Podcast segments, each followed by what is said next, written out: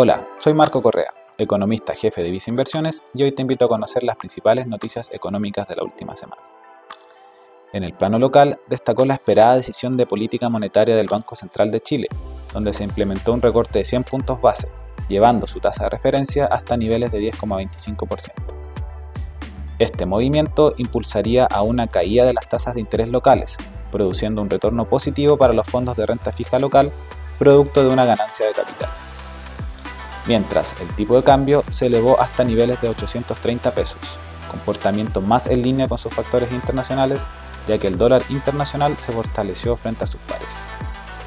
Además, reportaron sus resultados del segundo trimestre empresas del sector eléctrico, los que si bien no fueron tan positivos, no impidieron que el índice accionario local IPSA mostrara un retorno positivo durante la semana. Por otra parte, en el plano internacional, el foco estuvo puesto en las decisiones de los principales bancos centrales del mundo, los que implementaron alzas en sus niveles de tasa de política monetaria. Así, en el caso de la Reserva Federal de Estados Unidos, se concretó un alza de 25 puntos base, esto debido a datos de inflación subyacente más altos de lo esperado, en conjunto con un mercado laboral que sigue dinámico, evidenciando una economía estadounidense resiliente.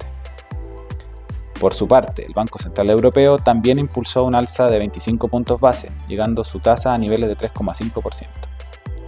Asimismo, su presidenta se presentó con más cautela al referirse a alzas en las próximas reuniones y afirmó que futuras decisiones serán determinadas por los datos económicos que se vayan publicando.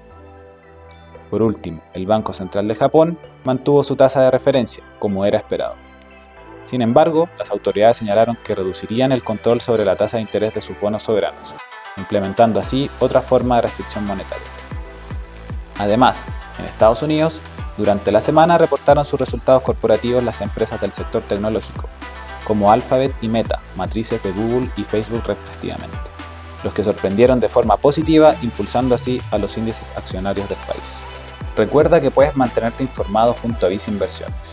Y si quieres saber más de nuestras recomendaciones, te invito a revisar nuestro sitio web visinversiones.cl o contacta directamente a tu ejecutivo.